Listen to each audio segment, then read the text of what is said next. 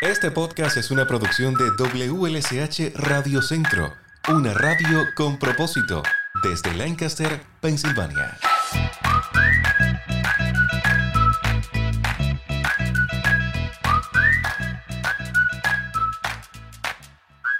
Hola, bienvenido a un nuevo episodio de nuestro podcast aquí en WLSH Radio Centro. Todo este proceso de aumento de las tasas de interés en 2022 trae a más de uno preocupado por todo lo que implica. De manera particular, en el real estate, para las personas que planean adquirir sus casas en este año y lo ven como un imposible con estos aumentos. Sepa usted que no, que no es imposible comprar casa todavía. Simplemente debe informarse y prepararse para llevar a cabo este proceso y buscar casas un poco más económicas a lo que estábamos buscando el año pasado para que este interés un poco más alto no nos afecte tan fuerte en el precio de la casa. Todo esto, entre otras cosas, lo aprendí hoy conversando con nuestra buena amiga María Rojas del Grupo Rojas. Si tienes planes de adquirir tu casa en este 2022 y para tu tranquilidad, debes escuchar esta conversación. Y si no vas a comprar casa todavía, también escucha el podcast.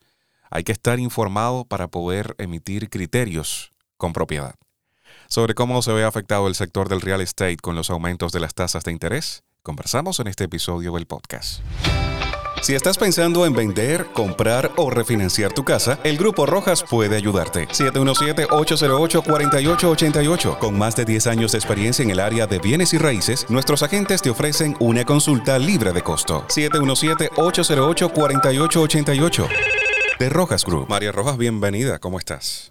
Muy bien, Lázaro. Muchas gracias por tenerme de nuevo acá. Siempre es un gusto conversar contigo y, me alegra mucho que estés dispuesta a conversar siempre que te llamamos porque tenemos dudas sobre todo este proceso de, real estate y estás siempre a la mano, estás cerca para, para ayudarnos. Me imagino que así mismo eres con los clientes. Muchas gracias, sí, es un placer, realmente es un placer, me alegra mucho estar aquí con ustedes. ¿Cómo ha estado todo desde la última vez que conversamos?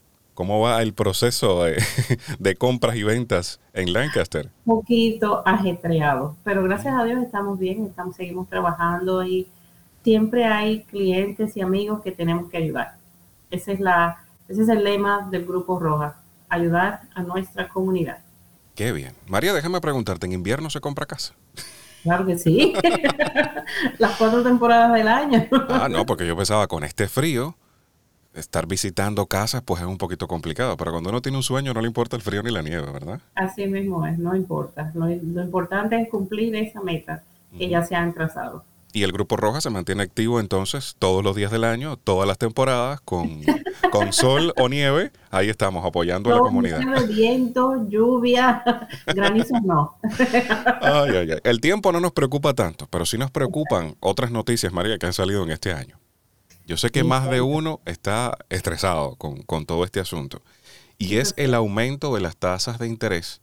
Esto fue una noticia que se dio a conocer yo creo que a principios de año o finales del, año pasado que iba a, suceder en este 2022 y creo que comienza en marzo, ¿no?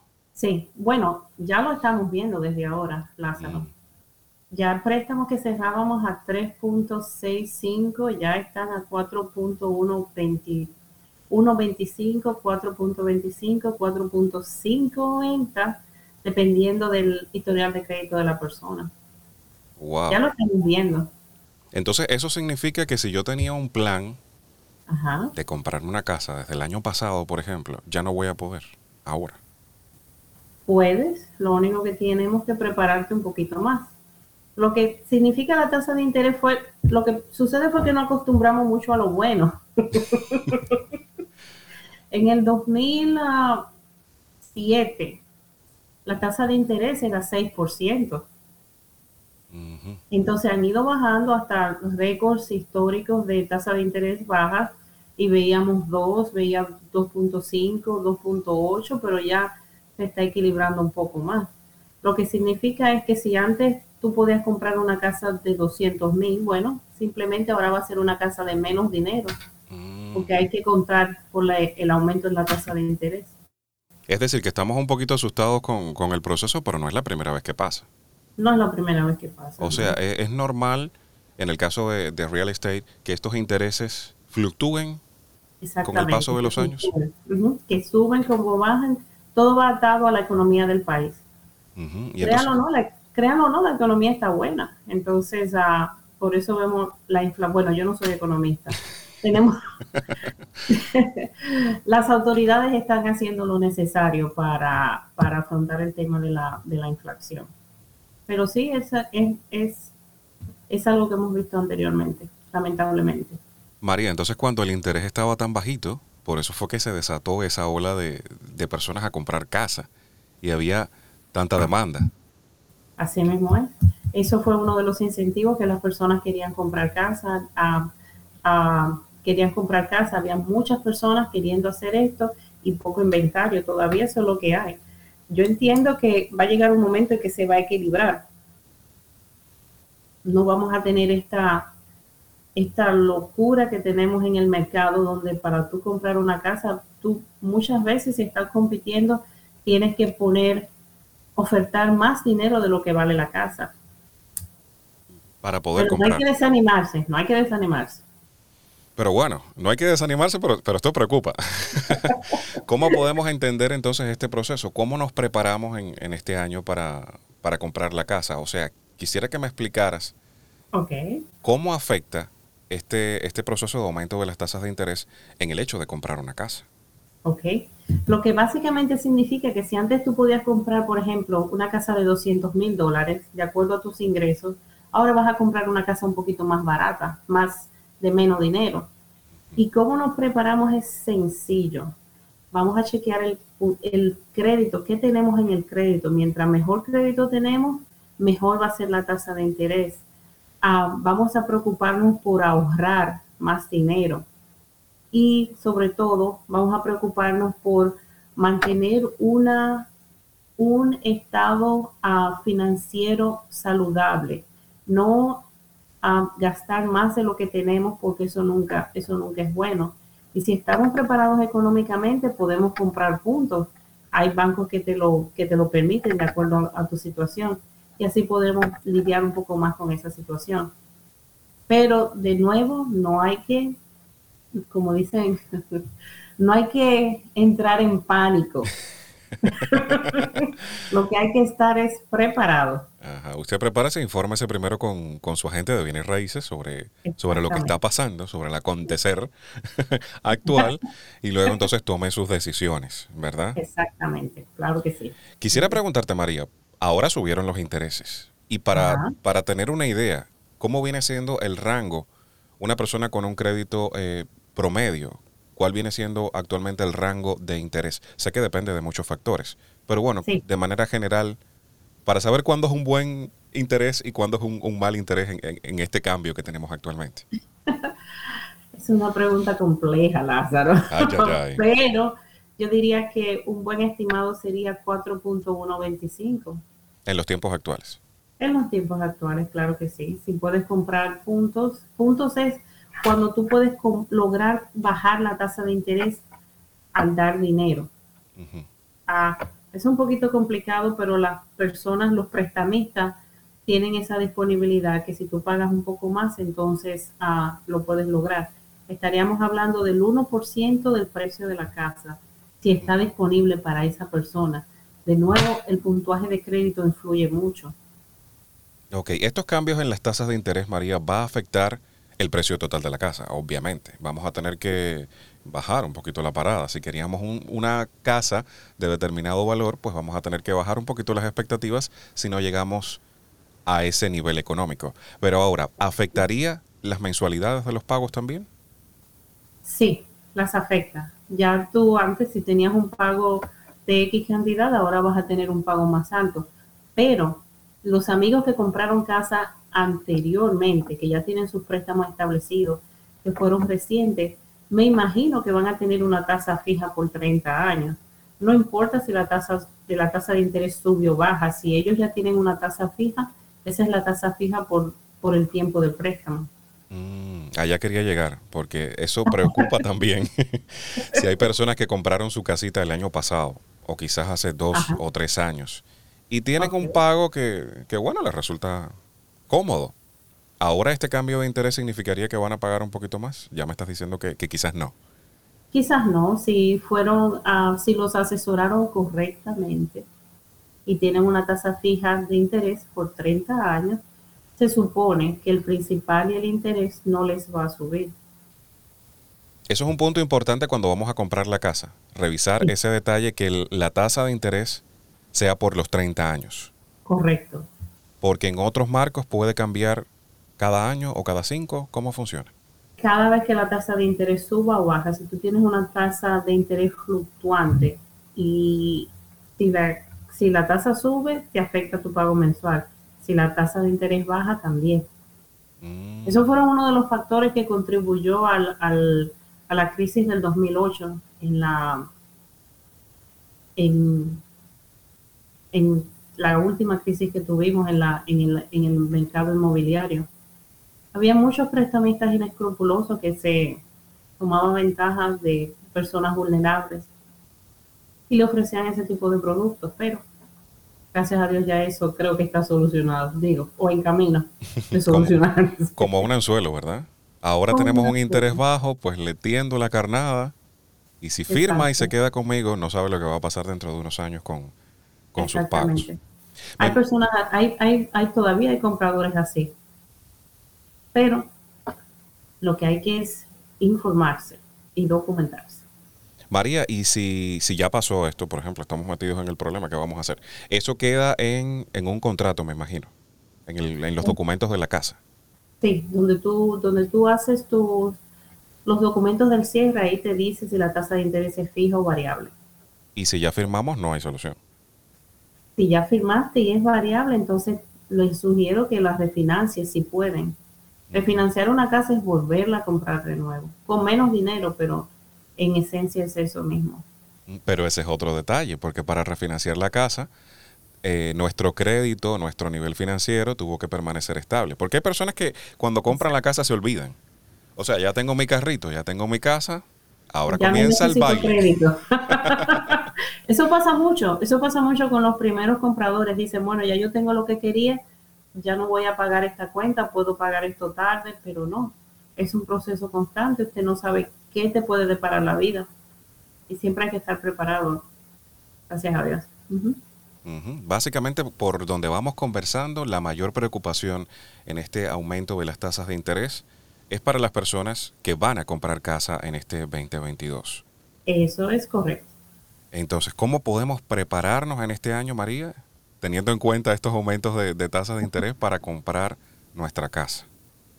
Lo primero, hay que verificar el crédito. Tenemos que saber en dónde estamos parados, qué necesitamos hacer y tomar los pasos necesarios para lograr subir nuestro puntuaje de crédito. Si no sabemos qué está mal, no lo podemos arreglar.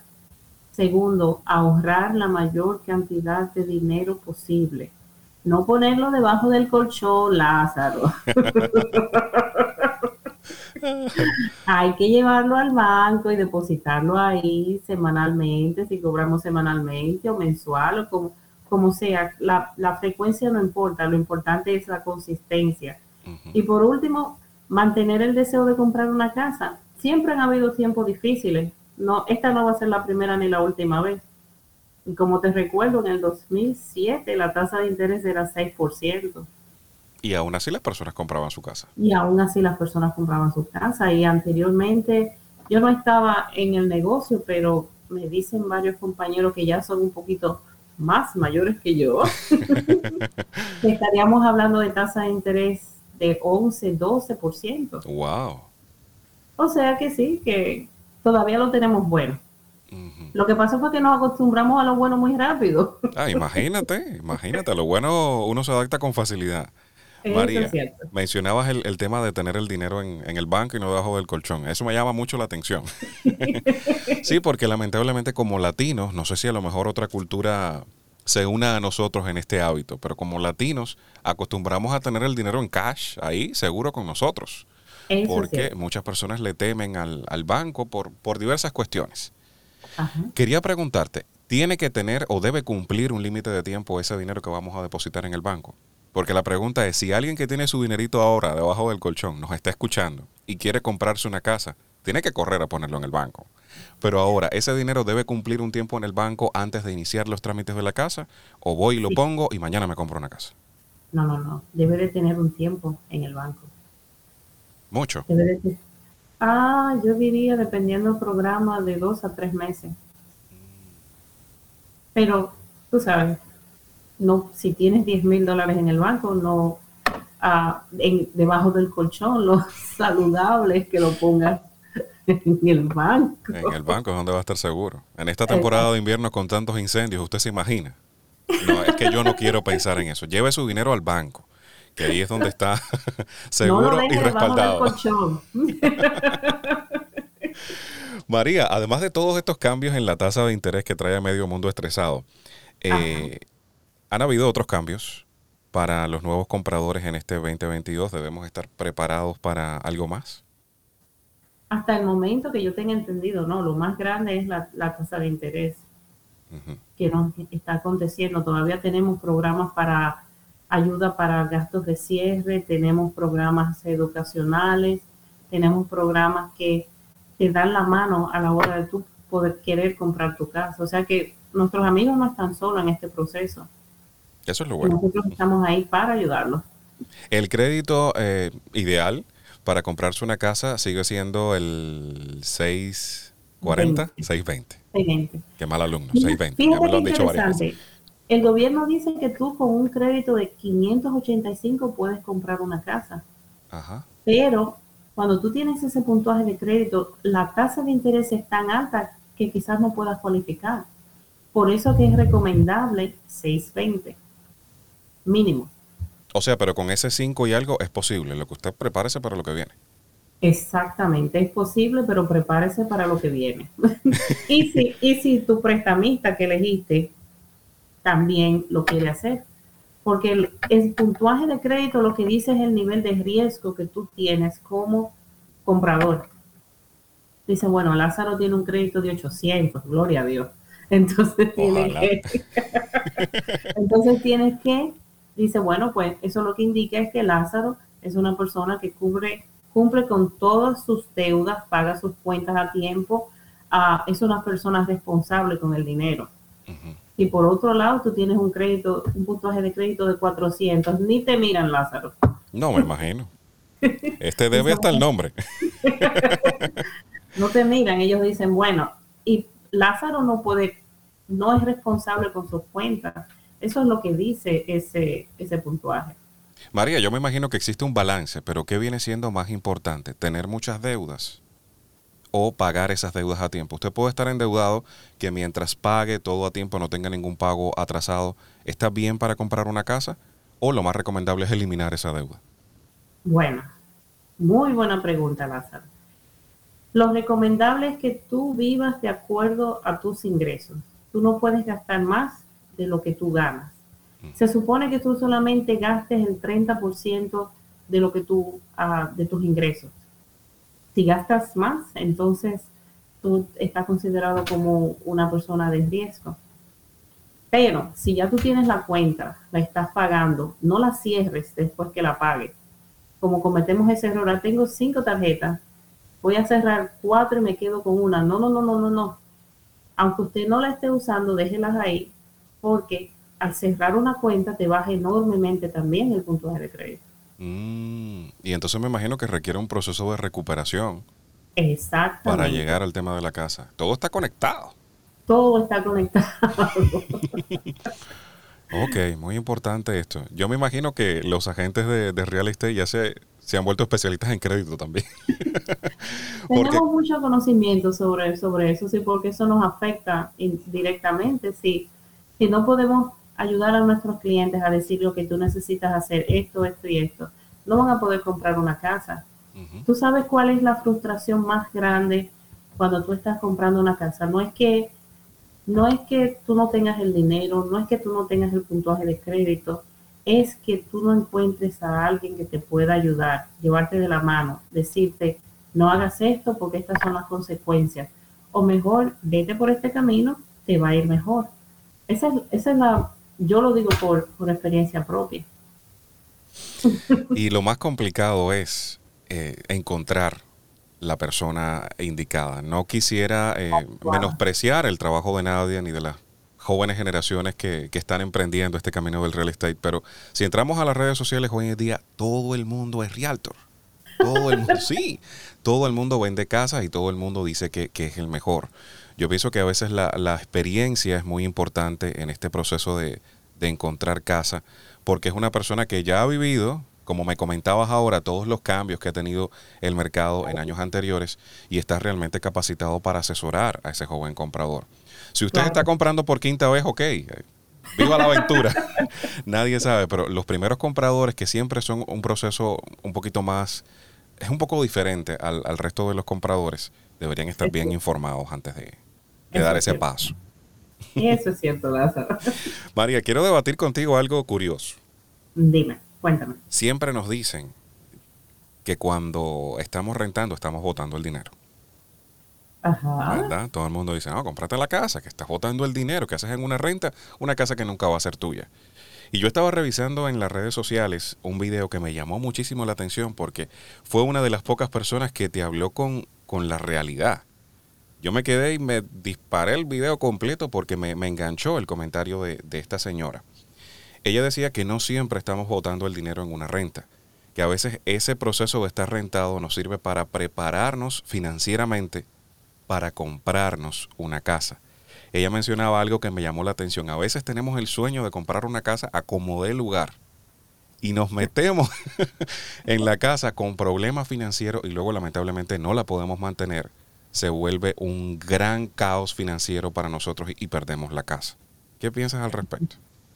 Estoy totalmente de acuerdo. Uh, en, si, si, tomas la renta en ese sentido, en el sentido de que, bueno, estoy rentado ahora es con un propósito porque me estoy preparando para dar un paso certero y no tirar una aventura uh, sin tomar en cuenta los riesgos que, que, eso implica. En ese sentido, sí.